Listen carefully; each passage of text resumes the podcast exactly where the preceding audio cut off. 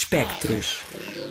Segundo capítulo de Espectros, no Pontos de Luz, na Antena 3, com a Teresa Vieira. Olá, Teresa. Olá, Isilda. Bem-vinda de volta para nos dares eh, mais informações uh, preciosas sobre filmes obscuros, de que nós, uh, na maior parte dos casos, nunca ouvimos falar.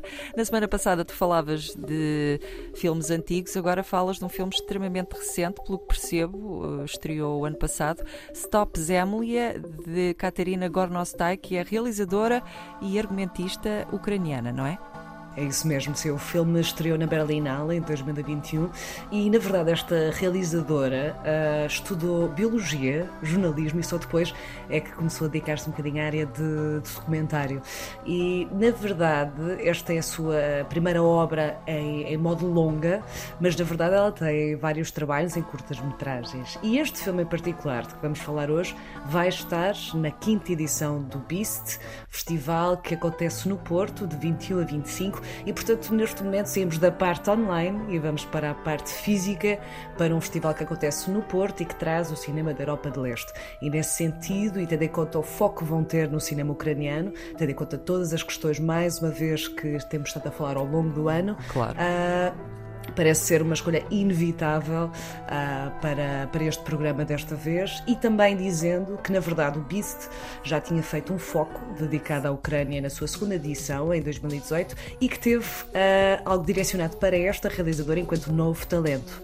E, portanto, foram mostradas na altura três das curtas-metragens dela e temos tanto registros ficcionais como registros documentais, portanto, dá para mostrar um bocadinho desta relação desta realizadora com estas áreas que, na verdade, cada vez estão mais híbridas, não é verdade?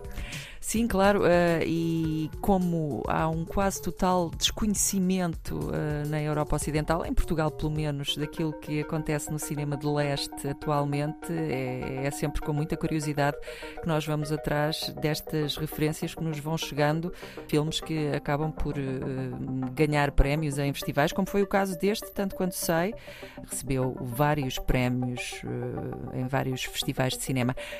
Do que é que trata o filme? Olha, em primeiro lugar, acho que gostava de começar até pelo próprio título.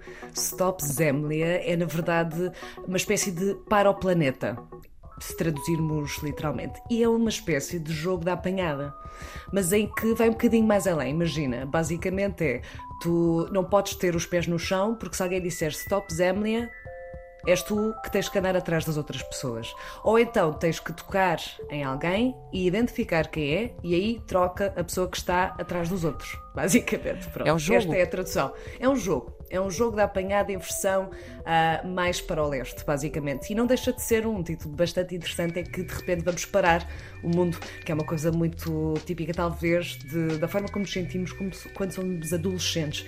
E este filme não é só sobre, é com adolescentes. E na verdade é bastante interessante porque, mesmo começando o filme, sente-se uma certa naturalidade que faz logo questionar. Isto é meio documental, meio ficção, o que é que está aqui a passar? E na verdade, acho que para quem quiser entrar neste filme, neste universo, é preciso também saber que houve um casting com 250 pessoas, em que basicamente os selecionados tiveram um laboratório de nove semanas estudantes, alunos, eh, jovens que basicamente estiveram nove semanas a conhecer-se, a comunicar, a fazer jogos, a rir, a falar e na verdade nem tinham contactado com o guião. Criaram cumplicidade antes de conhecer a história então.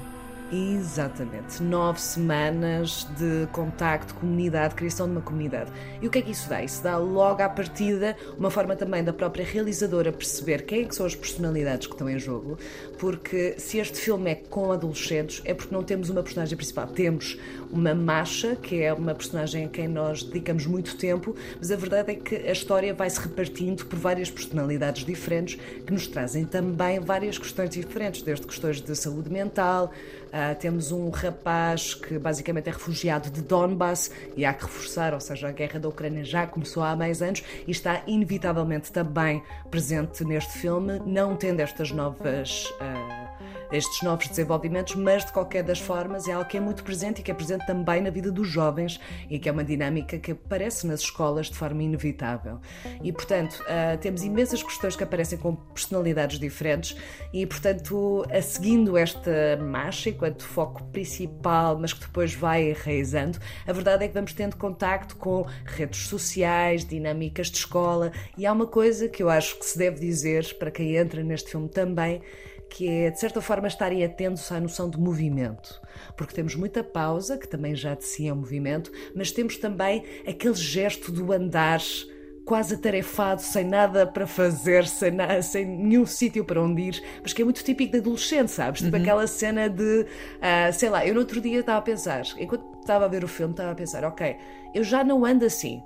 E não estou longe da adolescência, mas eu já não ando daquela forma que é uma espécie de preocupação, não se sabe muito bem com o quê, mas há tanto a acontecer no mundo, tanto interior como exterior, que de certa forma estão sempre a circular e vão para a frente, vão para trás, vão para o corredor, vão lá para fora. É a agitação, um... não é? É a agitação adolescente, que ela capta extremamente bem e acho que também é uma coisa a destacar deste filme, é que Catarina Gornostai, não sei se tem a ver também com a sua formação, mas tem uma sensibilidade de conseguir uh, não se impor uh, em, em, cima das personagens, ou seja, ela dá espaço para as personagens respirarem, para existirem. Para nós, espectadores, também temos esse espaço em que podemos também observar e captar coisas e deixar as essências respirar. E portanto não existe uma imposição, existe uma estrutura, existem guiões, mas não existe aquela imposição de uma perspectiva de fora e, como tal, temos talvez um retrato extremamente. não deixa de ser ficcional, mas não deixa de ser também muito natural. E acho que é uma boa forma para entrarmos nesse universo adolescente. Mais uma vez, há tantos coming of age, mas neste contexto uh, da Ucrânia, com a sensibilidade de Gornostai, com uma montagem que está muito bem pensada. Vamos pensar que é muito material que está aqui presente, em que vamos articulando perspectivas de diferentes personagens e, mesmo assim, conseguimos sentir que existe uma linearidade que faz sentido sentido num certo crescimento também da nossa familiarização com as personagens.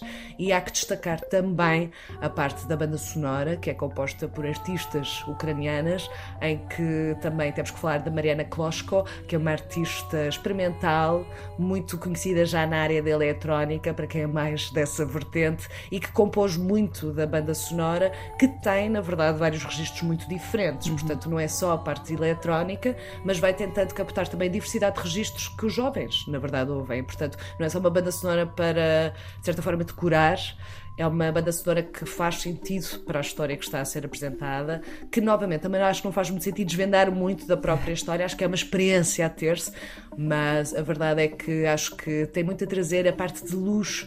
É muito, vou dizer mesmo a palavra que às vezes parece clichê, mas é verdade. É muito bonita. É, é muito bonita.